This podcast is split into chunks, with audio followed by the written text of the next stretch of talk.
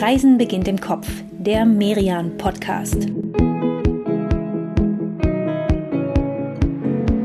Herzlich willkommen, liebe Hörerinnen und Hörer, zu unserem Finale hier bei dieser Italien-Staffel. Ja, wie bei den letzten beiden Italien-Folgen geht es auch diesmal wieder durchs ganze Land. Wir werden im Norden, im Süden und natürlich in der Mitte dieses berühmten Stiefels unterwegs sein. Und wir werden bei dieser Reise wieder einem roten Faden folgen. In der ersten Folge war das der Genuss, das Essen und Trinken. In der zweiten Folge haben wir das Prinzip Cheetah Slow mit euch entdeckt, einen langsameren, einen nachhaltigeren Tourismus. Und diesmal, da möchten wir euch ganz verschiedene Quartiere vorstellen in Italien, besondere Orte, die uns begeistert haben. Und natürlich geht es damit dann auch um die italienische Gastfreundschaft. Ja, und diese Hospitalità, die ja, die lernen in Italien irgendwie schon die, die ganz Kleinen. Da gibt es ein, ein super bekanntes Kinderlied zum Beispiel, das geht so.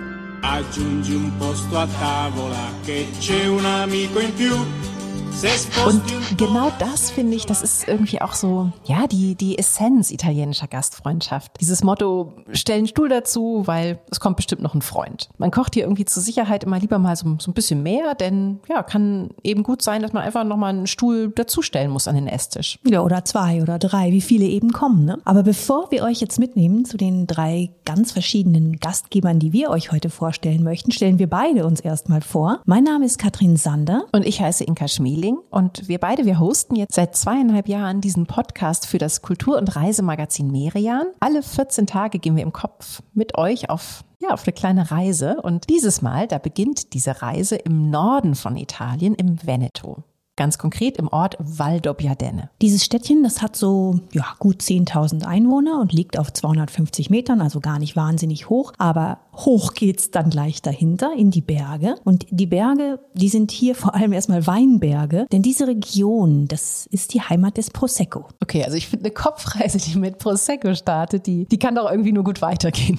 Ja, ist auf jeden Fall ein sehr schöner, prickelnder Auftakt. Und wir steuern jetzt auch mal gleich eines dieser Prosecco-Weingüter direkt an. Es heißt Rocat und liegt am Rand von Valdobbiadene. Empfangen werden wir hier vom Chef des Hauses höchstpersönlich, von Manuel Codello. Und das ist wirklich wirklich eine sehr charmante Art, hier Urlaub zu machen, direkt auf so einem Weingut zu wohnen, mitzubekommen, wie hier Prosecco entsteht. Ja, man lernt hier halt irgendwie ganz schön viel, ne? Weil Manuel und sein Vater, die nehmen tatsächlich sehr bereitwillig ihre Gäste mit in den Weinberg, auch in den Weinkeller, lassen sie natürlich durch die verschiedenen Weine und Proseccos hier auch, auch so ein bisschen durchprobieren. Und äh, weil es auf diesem Weingut nur sechs Doppelzimmer gibt, also allerhöchstens zwölf Gäste, ja, kennen sie natürlich auch alle bei Namen und, und haben wirklich auch, auch Zeit für ihre Besucherinnen und Besucher. Und die Gäste, die fühlen sich hier wirklich enorm wohl. Zumindest hat das Gut Rockat eine echt beeindruckende Zahl an Stammkunden. Da gibt's echte Fans, zum Beispiel ein Amerikaner aus Detroit, der kommt jedes Jahr immer gleich für einen ganzen Monat, weil er so gerne bei der Weinlese hilft, der Vendemmia. Ja, spricht dafür, dass die Codellos echt ein, ja, ein ganz bestimmtes Gastgebergeheimnis haben. Sag mal lieber Manuel, verrätst du uns, was das ist? Non abbiamo un copione da Dafür haben wir kein Drehbuch, aber wir versuchen Emotionen zu vermitteln. Denn die Ersten, die von diesen Emotionen gepackt werden, das sind wir selbst. Jeden Tag, wegen dieser Gegend. Am besten lade ich sie ein, damit sie es selbst erleben können. E così può provare di persona eh, questa esperienza.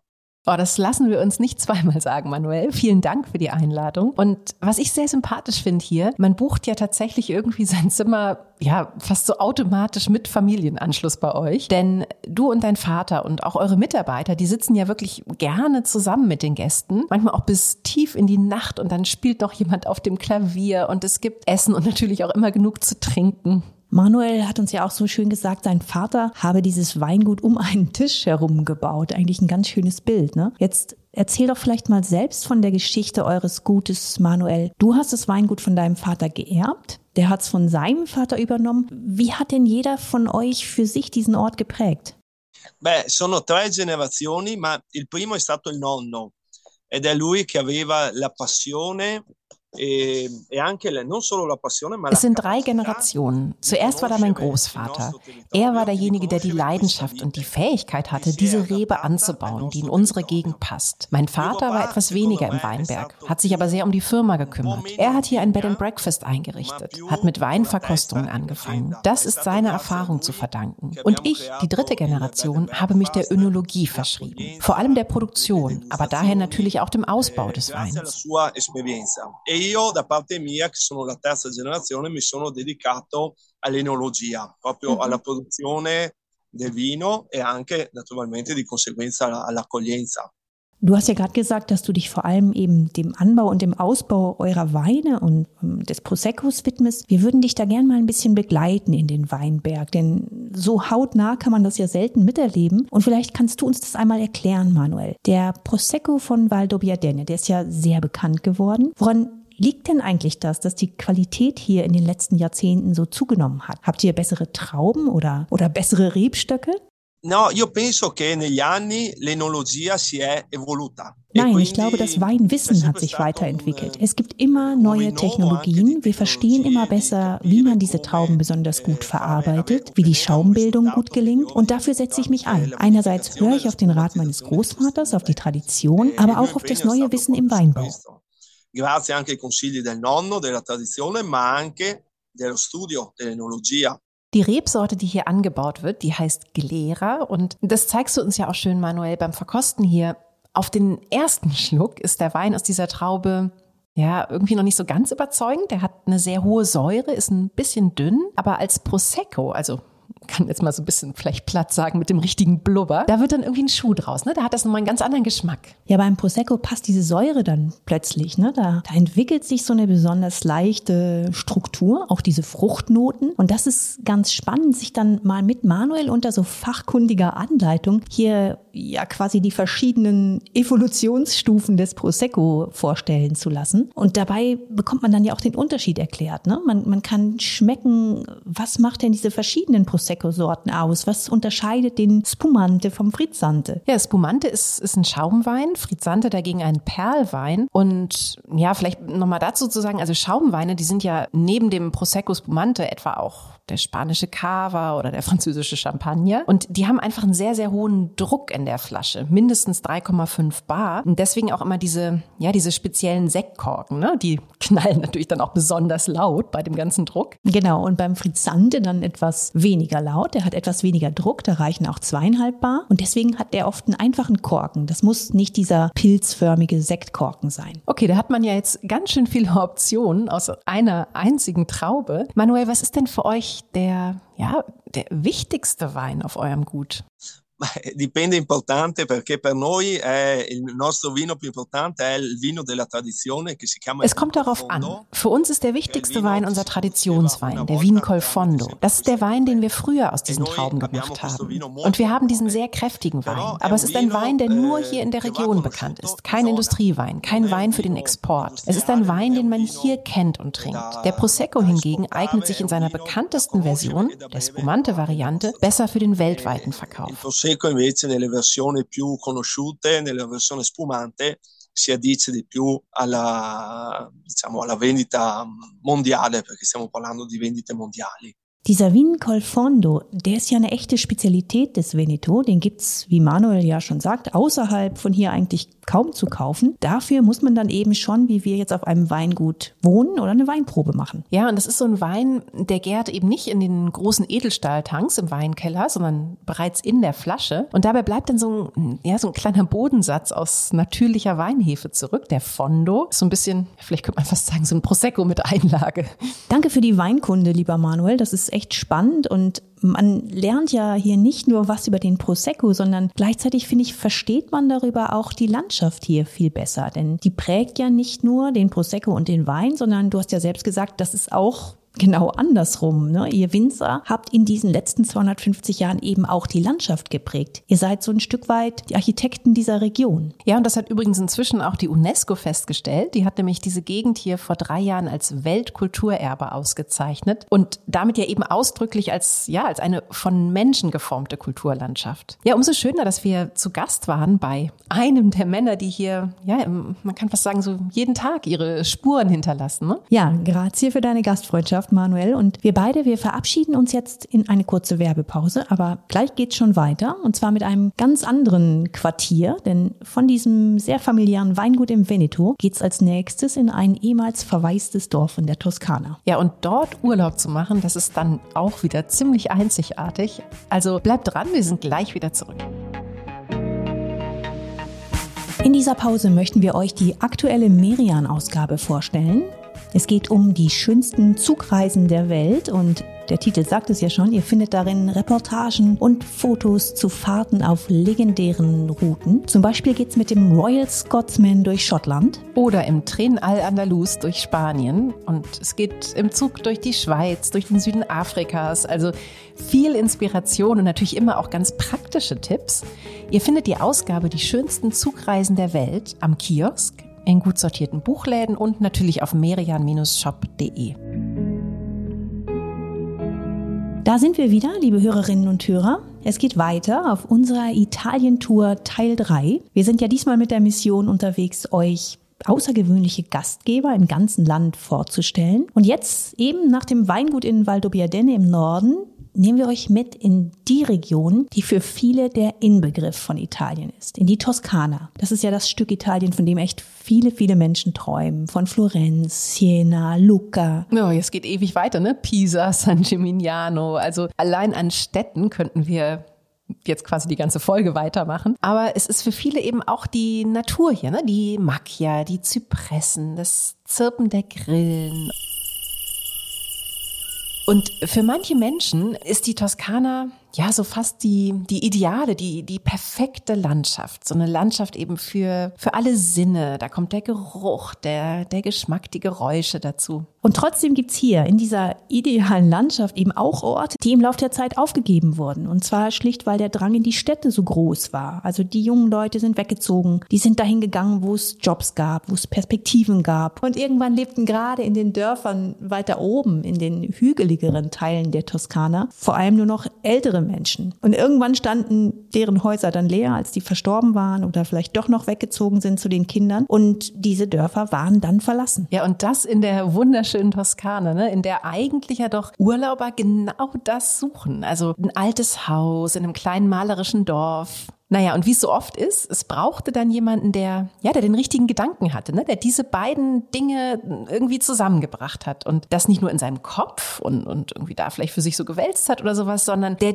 das auch wirklich umgesetzt hat, der sich überlegt hat, wie mache ich aus einem verlassenen Dorf ein Ort, an dem Urlauber sich wohlfühlen. Ja, und in diesem Fall war das ein kluger Mann aus der Emilia Romagna, also nur ein Stück nördlich der Toskana. Sein Name ist Giancarlo Dallara. Er ist heute der Präsident der Associazione Nazionale Alberghi Diffusi in Italien. Und Alberghi Diffusi, das ist genau der Begriff, den er für diese neue Art von Quartieren geprägt hat. Ja, wörtlich äh, lässt sich das ja gar nicht so einfach übersetzen. Ne? Es würde so ein bisschen sowas bedeuten wie hm, weit verstreute Hotels oder ausgedehnte Hotels. Vielleicht fragen wir am besten mal den Erfinder selbst, was er darunter versteht. Signora Lara, was, was sind denn Alberghi diffusi? Ci sono degli alberghi che non si costruiscono, nascono mettendo in rete delle case che sono molto vicine tra di loro nei piccoli paesi, nei borghi Alberge diffusi sind Hotels, die nicht neu gebaut werden. Sie entstehen durch die Vernetzung von Häusern, die nah beieinander liegen. In kleinen Dörfern, in Weilern, in denen Gäste aber alle Services eines Hotels genießen können. Die Zimmer werden gereinigt, es gibt ein Haus für die Rezeption, aber auch Bereiche für Begegnungen oder zum Essen. Alberge diffusi bieten ihren Gästen zumindest ein Frühstück, sehr oft auch Mittag- und Abendessen. Und so präsentieren sie sich als horizontales Hotel, anders als die klassischen vertikalen Hotels.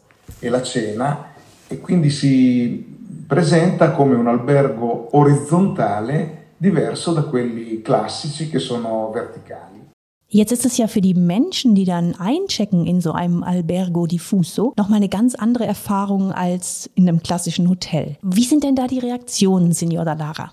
Adesso in particolare dopo la pandemia ja, gerade jetzt nach der Pandemie merken wir, dass das Albergo Diffuso eigentlich das ideale Hotel ist. Etwa wenn man an das immer wichtigere Thema Nachhaltigkeit denkt. Ein Albergo Diffuso wird nicht gebaut, es ist perfekt in ein Gebiet eingebettet, hat keine Auswirkungen auf die Umwelt und es wird auch sehr darauf geachtet, dass es keine sozialen oder kulturellen Nachteile mit sich bringt. Das tägliche Leben vor Ort wird respektiert. Und so sieht sich der Gast hier plötzlich oder besser gesagt endlich nicht mehr als Tourist behandelt und er sieht und fühlt fühlt sich selber auch nicht mehr so. Das ist ein großer Vorteil dieses Angebots.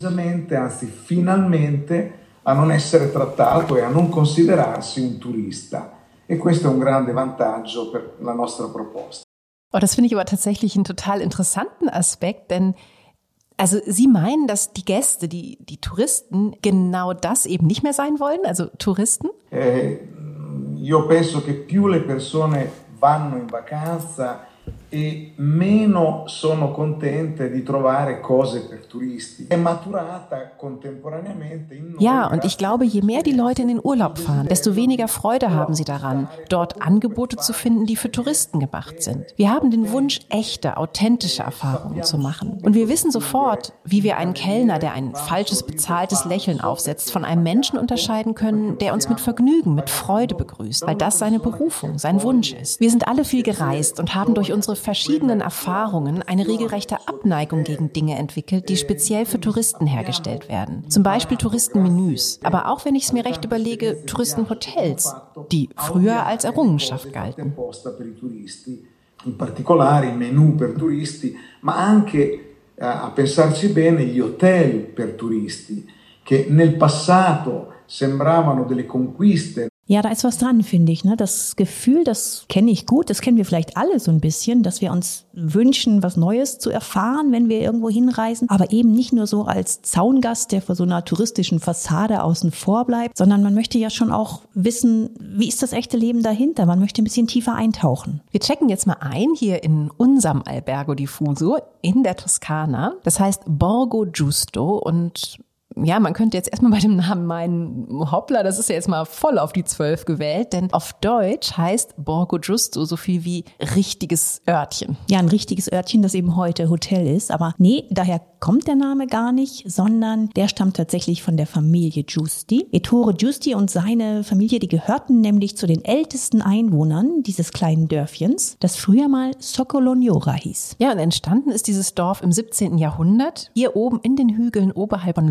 Die alten Steinhäuser hier, die, ja, die stehen dicht an dicht, die sind durch kleine Gassen miteinander verbunden, oft aber auch durch so steinerne Treppen. Und es ist eben gerade nicht alles so eben und planiert. Und rund um die Häuser, da ziehen sich Kastanienwälder, Olivenbäume wachsen hier, auch Wein natürlich wieder. Genau, aber das, was jetzt auf uns hier so, so malerisch und so idyllisch wirkt, das war früher, so um 1880, für die Menschen überhaupt nichts Erstrebenswertes, denn damals lief die Industrialisierung auf Hochtouren, aber die war eben woanders, nicht hier in einem toskanischen Bergdörfchen. Wo damals natürlich auch noch keine Spur von Tourismus war. Ne? Die Menschen, die zog's weg aus den unwirtlichen Bergen vor allem nach England, wo, wo die großen Fabriken waren. Und ja, das kleine Socolognora, das, das wurde praktisch zum Geisterdorf. Die Häuser, die waren zwar noch da, aber ja, standen dann irgendwann leer. Und das für ziemlich lange Zeit, denn erst 1995, also vor 27 Jahren, da hat man angefangen, das Dorf zu renovieren und zu sanieren. Wobei es auch genau darum ging, nicht zu viel zu verändern. Giancarlo Dallara, der hat es ja vorhin schon angedeutet, das Dorf soll ja gerade Dorf bleiben. Ja, und das ist hier richtig gut gelungen, finde ich. Denn es gibt hier irgendwie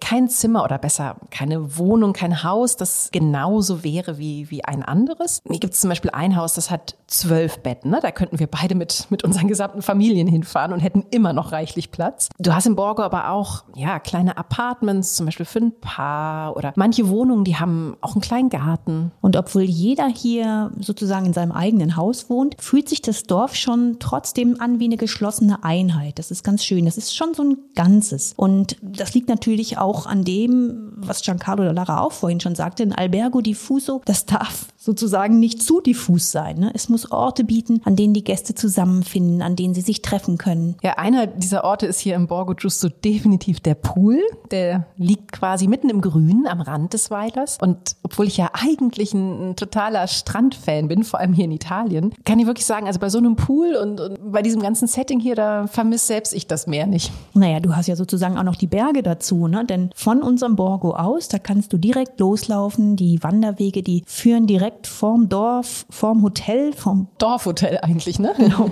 vom Dorfhotel gehen die los. Und wenn du dann hier wanderst, dann hast du echt das Gefühl, du tauchst ein in eine wilde, unberührte Landschaft. Denn hier sind definitiv nicht die großen Touristenströme unterwegs, sondern manchmal siehst du niemanden, ne? Oder vielleicht ein, zwei andere Wanderer, die dir entgegenkommen. Ja, und was ich dann total schön finde, wenn man zurückkommt von so einer Wanderung, ne? Und dieses Dorf sieht, was so vor einem auftaucht, dann hat man irgendwie wirklich so ein bisschen das Gefühl, das ist jetzt unser Dorf.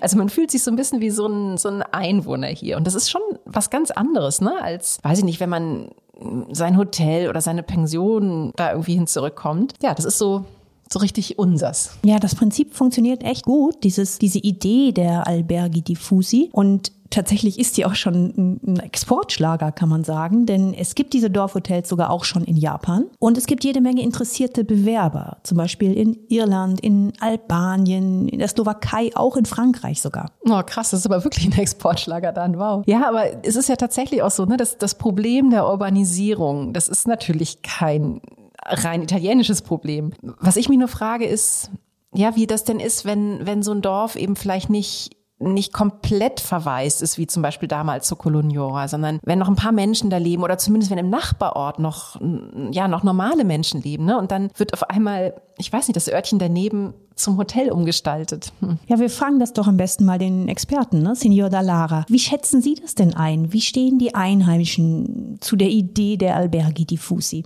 Sì. Allora, se l'albergo diffuso nasce così come noi abbiamo eh, modellizzato, insomma come abbiamo cercato di teorizzare, non è una, la nascita di un, di un corpo estraneo Wenn ein Albergo Diffuso eröffnet, dann ist es ja kein Fremdkörper. Es ist eben nicht so, dass ein Investor kommt aus einem Land, das ich nicht kenne, ein paar Häuser kauft und eine Ferienanlage baut. Es wird immer versucht, die örtliche Gemeinschaft einzubeziehen. Die Unternehmen, die Bars, Geschäfte, Handwerker, auch die kleinen Museen. Und so wird der Albergo Diffuso zu einer treibenden Kraft für die Entwicklung. Vielleicht beginnt es zunächst mit nur zwei oder drei Häusern, je nachdem, was wirtschaftlich möglich ist. Aber das Projekt kann wachsen, kann sich ausdehnen, kann 10, 20, sogar 30 Häuser umfassen. Magari parte inizialmente con so, solo con due o tre case, dipenderà dalle, dalle possibilità anche di, di, tipo economico che ci sono, però è destinato, se parte così, è, de, è destinato ad allargarsi, a diventare anche una struttura che ehm, coinvolge 10, 20, anche 30 case. Danke, signora Lara. Also ich für meinen Teil bin jedenfalls sehr überzeugt von diesem Konzept und kann euch das Borgo Giusto nur, nur empfehlen. Und das liegt nicht nur am Pool. Nee, es liegt auch an den Restaurants, denn die gibt's natürlich auch im Dorfhotel. Es ist eben ja keine Ansammlung von Ferienwohnungen in historischen Gebäuden, sondern es ist schon ein richtiges Quartier, wo man abends leckere toskanische Küche gemeinsam genießt. Man trifft die anderen Dorfbewohner, trinkt vielleicht ein Glas Wein zusammen und sieht sich dann morgens wieder draußen auf dem Platz, auf dem früher mal im Dorf der Weizen gedroschen wurde. Es ist so ein richtiges Gesamtkonzept irgendwie, ne? Und, und dieser Platz da, der ist dann quasi die Open-Air-Lobby. Wir schreiben euch wie immer die Adressen aller Tipps zusammen. Die Infos, die findet ihr dann mit weiteren Texten und Bildern zum Thema auf merian.de. Und den Link auf die Seite, den schreiben wir euch noch in die Show Notes. Und da findet ihr dann auch eine Liste oder einen Link zu den weiteren Alberghi Diffusi in ganz Italien. Es gibt mittlerweile so um die 250 und in Italien liegen die meisten eben in der Toskana, wie unser Borgo Giusto, oder auf Sardinien. Auch nicht schlecht, würde ich sagen. Könnten wir jetzt eigentlich gleich mal weiß ich nicht, die nächste Runde Albergo Diffusi einlegen, oder? Ja, könnten wir, aber machen wir natürlich nicht, denn wir haben ja vorhin gesagt, auf jeder unserer Italien-Kopfreisen geht's auch einmal tief in den Süden und dahin nehmen wir euch jetzt gleich mit, nach Sizilien. Ja, und so schön und entspannt unser kleines Steinhäuschen hier im toskanischen Bergdorf auch ist, wir wollen euch ja nochmal was anderes vorstellen, deswegen freut euch gleich auf Glamping alla Siciliana. Es gibt nur noch einen ganz kurzen Spot und dann geht's weiter. Neben dieser aktuellen Staffel sind Katrin und ich mit diesem Podcast auch schon auf andere Kopfreisen in Italien gegangen. Südtirol haben wir ebenfalls eine Staffel mit drei Folgen gewidmet und eine Folge lang sind wir außerdem durch Rom gestreift. Wir haben darin mit einer Insiderin den Vatikan erkundet eigentlich ja der totale Klassiker, aber wir haben gelernt, selbst der Vatikan hat noch so seine geheimen Ecken. Und wir haben in Rom ein spektakuläres Museum entdeckt, das Maxi, entworfen von Zaha Hadid. Und nochmal ganz anders hat sich die große italienische Hauptstadt dann im Viertel Testaccio gezeigt. Auch dahin nehmen wir euch mit bei dieser Kopfreise. Ihr findet die Episode Rom auf allen üblichen Podcast-Plattformen und dort, wo ihr uns gerade streamt. Liebe Katrin, wir sind ja jetzt drei Folgen lang kreuz und quer durch Italien gereist, aber in einer Ecke, da waren wir tatsächlich noch nicht. Und ja, dabei ist das eigentlich die Gegend, wo, wo meine Liebe zu Italien so, so richtig ihren Anfang genommen hat. Okay, dann erzähl uns mal deine Liebesgeschichte. Ja, also die fing so ein bisschen rough an. Das gehört ja vielleicht zu einer guten Liebesgeschichte dazu. absolut, absolut. Genauso wie ein Happy End. Ich hoffe, es gibt ein Happy End. Na klar. genau, also es ging los, als ich 19 war. Ich hatte gerade Abi gemacht und ich war auf Interrail-Tour mit, mit zwei Freundinnen und mit einem Freund. Und wir waren echt schon, ja, schon ganz ordentlich unterwegs gewesen. Ne? Wir waren in Österreich, wir sind einmal der Länge nach durch Italien gereist und dann kamen wir nach Sizilien. Und ja, eigentlich wollten wir nur ganz kurz nach Catania, den Ätna sehen und dann wieder weiter. Wir waren irgendwie in so einem, ja, in so einem viel sehen in kurzer Zeitmodus. Aber dann kam irgendwie alles anders als gedacht. Der Ätna, der war gerade ausgebrochen, also den konnten wir gar nicht besuchen. Und dann wollten wir eigentlich enttäuscht Richtung Messina fahren und sofort wieder zurück aufs Festland. Aber wir konnten kein Italienisch, deswegen haben wir nicht gemerkt, dass wir im falschen Zug saßen. Der hielt dann spät abends in Taormina. Und das Einzige, was wir noch zum Übernachten gefunden hatten, das war ein Campingplatz. Aber wir hatten halt nichts dabei zum Campen. Wir hatten kein Zelt, wir hatten keine Schlafsäcke. Und naja, wir haben das dann so gelöst, dass wir uns auf diesem Campingplatz so einen kleinen Oliven Baum gesucht haben und da haben wir uns dann einfach ein bisschen aneinander gekuschelt und einen Pulli als, als Kopfkissen genommen und so. Okay, das klingt jetzt nach so einer typischen Interrail-Geschichte mit dem Schönheitsfehler. Warum hattet ihr kein Zelt und keinen Schlafsack auf Interrail dabei? wir waren Optimisten.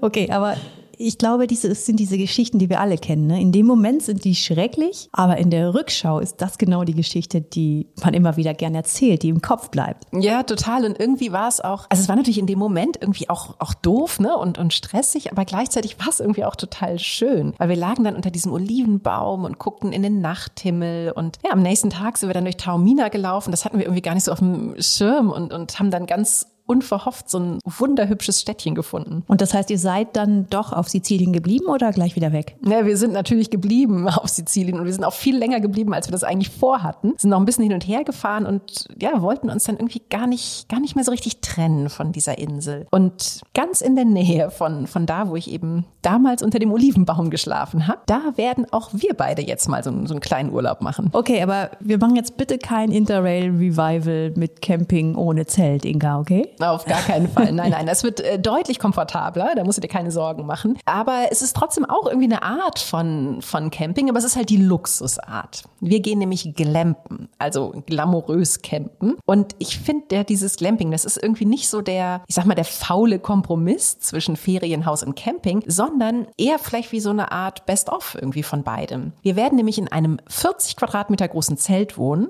und das ist auch nicht ja, nicht so ein Zelt, wo du eben nur drin irgendwie rumkriechen kannst oder so, sondern du hast nach oben echt viel Platz, ne? Kannst überall stehen, hast ein richtiges Bett, ein eigenes Bad. Das klingt total super, Inka, aber es klingt absolut nicht nach Camping.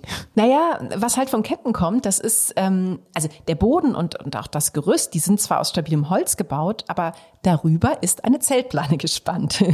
Und ich finde schon, dass das irgendwie einen Unterschied macht im Vergleich zu so einem, so einem festen Haus, denn man ist doch einfach, ja, näher dran an der Natur. Ne? Man kriegt die mit allen Sinnen mit. Man, man riecht so ein bisschen von draußen diese, diese tollen Sizilien-Aromen, diese Kräuter, die, die Hitze. Ich finde sogar, man riecht in der Entfernung so ein bisschen das Mittelmeer. Und so nah wie wir wohnt definitiv keiner an einem der größten Naturspektakel hier auf Sizilien. Da hast du natürlich total recht, denn wir sind hier bei Glamping Alcantara und das liegt wirklich direkt am Eingang zur Alcantara Schlucht. Also mehr Logenplatz geht quasi nicht. Und diese Schlucht, die ist ein sehr besonderes, einzigartiges Phänomen. Die wichtigsten Zutaten dafür, die sind einmal der Ätna, der ist ja hier ganz in der Nähe. Ja, und immer noch ein aktiver Vulkan. Ne? Also der qualmt das ganze Jahr über so ein bisschen vor sich hin und, und ziemlich regelmäßig gibt's auch Ausbrüche. Das ist dann echt ein Spektakel. Wir haben hier zum Beispiel den Ausbruch, der ist von diesem Jahr im Mai.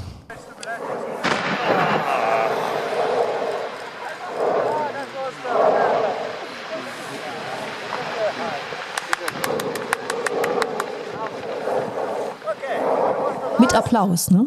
Menschen, die einer Naturgewalt Beifall zollen. Ja, der, der Ätna, der ist Europas größter aktiver Vulkan, über 3000 Meter hoch. Man kann gar nicht genau sagen, wie bei einem normalen Berg, wie hoch er ist, weil sich das eben ständig verändert durch die Ausbrüche. Und tja, mit dieser Größe ist er natürlich weithin sichtbar und das Wahrzeichen schlechthin, nicht nur hier im Nordosten von Sizilien, sondern eigentlich der ganzen Insel. Ja, und der Ätna, der hat diese Gegend noch viel mehr geprägt. Ne? Die ganzen Ausbrüche der letzten Jahrtausende, die haben diese Landschaft hier halt eben immer wieder verändert. Das sind ach, Tonnen von Lava, ich kann nicht wissen, wie viele, über die Zeit hier vergossen worden. Und einer dieser Lavaströme, der ist auch dahin geflossen, wo wir jetzt eben gerade glampen, war so vor hm, acht Jahrtausenden oder so. Aber es gab eben nicht nur die Lava, die sich hier aufgetürmt hat und die erstarrt ist, sondern dazu kam eben noch der Fluss, der Alcantara. Und dieser Fluss, der hat sich mit der Zeit durch das Lavagestein regelrecht durchgefressen, hat hier so eine, so eine Schlucht oder mehrere Schluchten hereingefräst. Und die längste und bekannteste, die ist eben über sechs Kilometer lang. Ja, und die verläuft quasi direkt hier vor unserem Luxuszelt.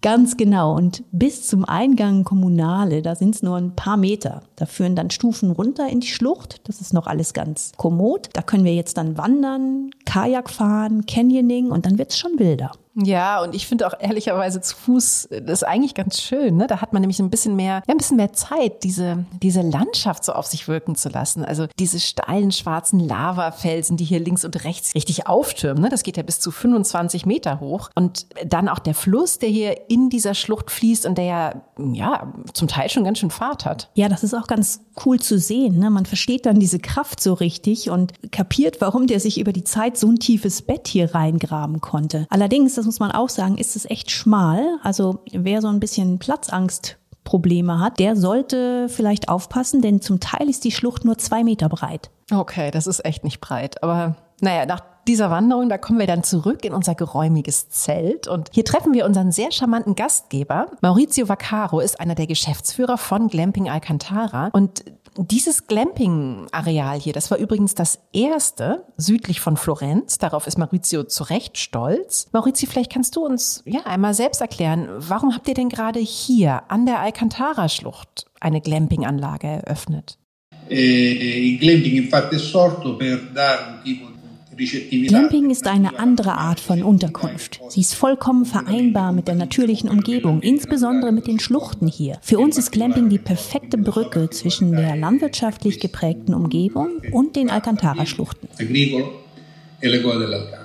Dass sich die Zelte hier so gut einfügen in die Landschaft, das liegt ja, ja einmal an ihrer Form. Ne? Also die sind zwar hoch genug, um bequem darin zu stehen, aber das sind jetzt eben keine Bettenbogen oder so. Und es liegt natürlich auch an den natürlichen Materialien, aus denen die gebaut sind. Hm, wobei es auch wieder sehr um Nachhaltigkeit geht. Also man will wirklich wenig einwirken auf die Natur. Zum Beispiel diese Masten für die Holzkonstruktion, die werden nur mit Druck in den Boden getrieben. Also da braucht man kein Fundament mehr, kein Beton, kein Zement, das hält alles so. Ja, also tatsächlich sehr nachhaltig. Ne? Und es geht ja auch bei den Lebensmitteln so weiter, die, die dann hier serviert werden. Da haben Maurizio und sein Team wirklich eine, eine ganz strenge Null-Kilometer-Regel erlassen. Also alles muss direkt hier aus der Umgebung kommen. Am besten sogar noch vom eigenen Hof, rund um die Zelte rum. Da stehen nämlich Olivenbäume, Zitronen- und Orangenbäume. Und klar, auch die Wasserentsorgung, die ist natürlich streng reguliert hier, die Müllentsorgung. Und wenn man dann hier wirklich sein Quartier aufschlägt, dann fühlt sich das schon ziemlich gut an. Also man, man hat dann das Gefühl, man macht auf eine sehr ökologisch bewusste Weise auch Urlaub. Aber Maurizio, verrat du uns doch nochmal, was ist denn aus deiner Sicht die schönste Zeit, um zu euch zu kommen? Und vielleicht auch, was ist überhaupt das Schönste am Glempen bei euch?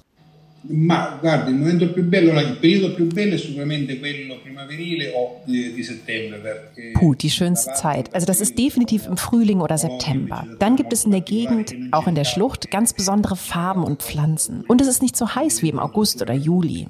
Das ist einfach die schönste Zeit und der schönste Eindruck. Das schönste Gefühl, das die Gäste haben, ist in einer absolut natürlichen Umgebung zu sein, aber mit allem Komfort. So können sie die Natur genießen, haben aber keinerlei Unannehmlichkeiten. senza dover soffrire le, come dire, nessun tipo di, di disagio.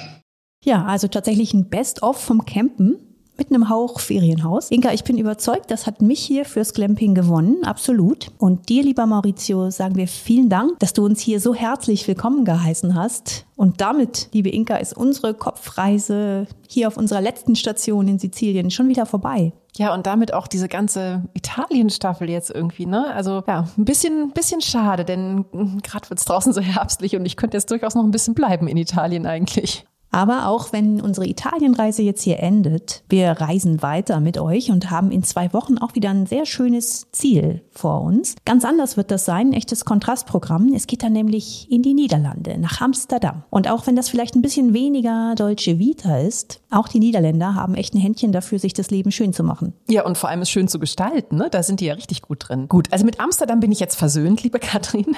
Ich verabschiede mich zwar mit ein bisschen Wehmut hier von Italien, aber auf Amsterdam freue ich mich gleichzeitig schon ja auch richtig vor. Wir hoffen, auch ihr seid dann wieder mit dabei, liebe Hörerinnen und Hörer. Bis in 14 Tagen. Macht's gut.